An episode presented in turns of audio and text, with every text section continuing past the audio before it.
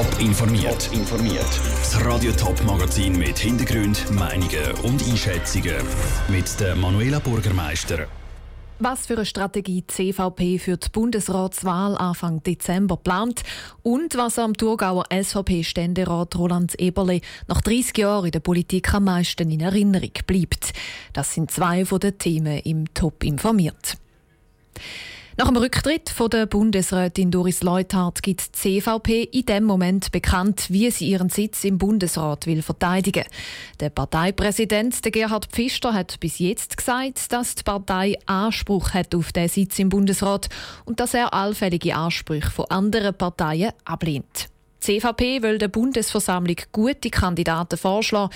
Mindestens ein Kandidat davon werde sicher eine Frau sein. Jetzt ist der Ball bei den Kantonalparteien. Sie müssen Kandidaten aus ihrem Kanton offiziell vorschlagen bis am 25. Oktober. Die Kandidaten müssen eine Sicherheitsbefragung über sich ergehen lassen. Die ist geheim. Die Experten, die die Befragung machen, informieren den Parteipräsident und die Findungskommission. Und die Findungskommission die sucht dann die Kandidaten aus, die am besten zu den Vorstellungen der Partei passen. Die Bundesratswahlen die sind dann am 5. Dezember. Radio Top berichtet dann natürlich laufend und alle Informationen jetzt zum, zu der Strategie der CVP gibt es auch auf toponline.ch. 30 Jahre hat der Thurgauer Politik geprägt. Jetzt ist Schluss. Der SVP-Ständerat Roland Eberle tritt auf Ende Legislatur nächstes Jahr zurück. Seine Politkarriere hat er im Kantonsrat angefangen. Später haben ihn Thurgauer in Regierungsrat gewählt. Vor 18 Jahren ist der Roland Eberle sogar fast Bundesrat geworden. In den letzten sieben Jahren hat er den Kanton Thurgau zu Bern im Ständerat vertreten. Der Raphael Wadimann hat mit dem Roland Eberle geredet und zuerst wissen, wie es ihm nach seinem Rücktritt geht. Ja, mir geht es sehr gut. Also erstens habe ich noch ein Jahr vor mir und zweitens äh, freue ich mich, wenn äh, junge, unverbrauchte Kräfte dann da wieder äh, meine Fußstapfen einsteigen. Ich habe es angesprochen, 30 Jahre in der Politik, die Karriere, auf die würde ich gerne kurz mit Ihnen zurückschauen. Angefangen hat das Ganze ja im Kantonsrat. Später sind Sie dann im Regierungsrat gewählt worden. Wenn Sie so an die Zeit im Regierungsrat zurückdenken, was war da prägend? Gewesen? Also für mich ist es natürlich prägend gewesen, dass ich äh, die Chancen bekommen habe, vom Thurgauer Volk sehr jung in die Regierung gewählt zu werden. Ich war hier 40 gewesen. Das ist für mich eine riesige Chance gewesen. Und äh, ja, ich bin heute noch dankbar, dass ich äh, das Vertrauen von der Bevölkerung hier bekommen habe. Ich äh, habe mich sehr wohl gefühlt in diesen zwölf Jahren. Äh, gestalten, exekutiv Verantwortung tragen, äh, einer Verwaltung vorstehen und die mitgestalten, mitprägen und führen, das ist etwas äh, Faszinierendes. Und dann hat sie sogar noch fast gelangt für ein noch höheres Amt, Bundesratswahl 2000. Dort sind sie aber gescheitert am Samuel Schmid. Wenn Sie so ein bisschen zurückschauen zu dem Moment, wie haben Sie sich in dem Moment gefühlt und wenn Sie jetzt im Nachhinein so denken, ist das in Ordnung für Sie jetzt so am Ende Ihrer Politkarriere, dass es damals nicht gelangt hat? Ja, also hinten angefangen, ich bin sehr froh und dankbar, dass es nicht geklappt hat in der Retrospektive. Ich sehe, wie äh, Bundesratsmandate verschleißt werden die letzten Jahre. Äh, ich hätte mich damals äh, gern zur Verfügung gestellt. Äh, aber ich bin froh, dass der Kelch an mir vorbei ist, wenn man es so darf sagen. Äh, Im Moment, damals, äh, klar ist man enttäuscht, wenn man sich vorbereitet und auch bereit wäre, so ein Amt anzustreben und auch anzunehmen.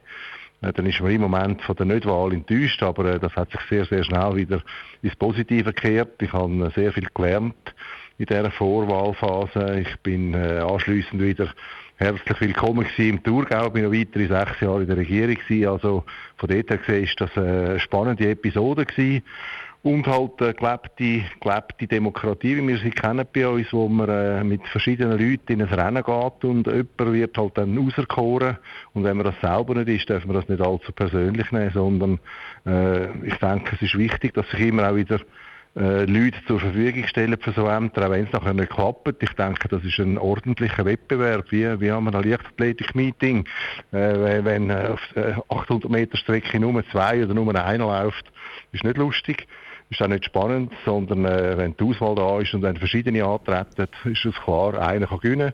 Ich war damals nicht, gewesen, ist aber nicht tragisch. Der Roland Eberle im Gespräch mit dem Raphael Wallimann. Das ganze Interview mit dem Roland Eberle gibt es auf toponline.ch. Es ist vermutlich das wichtigste Geschäft von dem Jahr, wo National- und Ständerat heute mit der Schlussabstimmung unter Dach und Fach gebracht haben. Die Steuervorlage 17, wo die Besteuerung von Unternehmen und die AHV miteinander verknüpft. Als nächstes muss dann ziemlich sicher das Volk darüber entscheiden.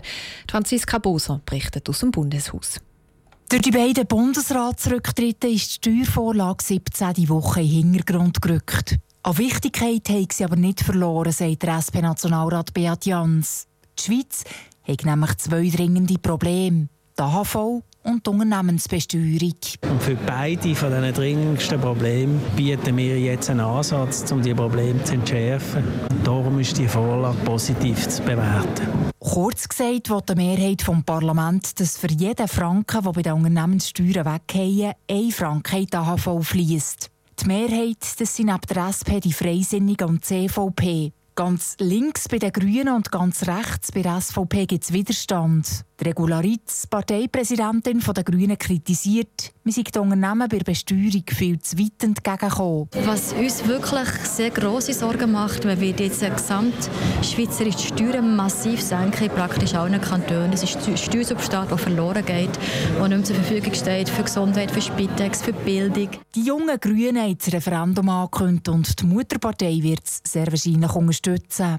Auch bei der SVP gibt es Opposition. Die Verknüpfung von AHV und Steuern sei ein unsäglicher Kuhhandel, sagt der SVP-Nationalrat Roger Köppel. Sie können einfach nicht an der Urne Stellung nehmen zu so einer Vorlage, die zwei so verschiedene Sachen verbindet. Wenn Sie für den Steuerteil sind, aber gegen die AHV, was stimmen Sie dann? Wenn Sie für die AHV sind, aber gegen den Steuerteil, können Sie auch nicht richtig abstimmen. Einfach wird diese Abstimmung sicher nicht. Trotzdem ist der CVP-Parteipräsident Gerhard Pfister überzeugt, dass die Steuervorlage vor dem Volk gute Chancen hat. Dass der HV Geld brauche, sei breit bekannt. Und bei der Unternehmensbesteuerung müssen wir wissen. Dass wir in dieser Frage nicht mehr so viel Zeit haben und dass alle anderen Lösungen, die dann nachher kämen, äh, bei einem Nein würde jeder Kanton ein bisschen schauen, wie er noch davon kommt. Oder? Und das ist dann insbesondere für grosse Kantone wie der Kanton Zürich ganz, ganz schwierig zu tragen. Kommt das Referendum zustande, entscheidet das Stimmvolk dann voraussichtlich im Mai 2019. Der Beitrag von Franziska Boser. Mit den Schlussabstimmungen von heute Morgen ist die Herbstsession von National- und Ständerat zu Bern jetzt fertig. Das nächste Mal trifft sich das eidgenössische Parlament den Ende November. In dieser Session werden dann ja eben auch die zwei freien Bundesratssitze neu besetzt. Top informiert, auch als Podcast. Mehr Informationen gibt es auf toponline.ch.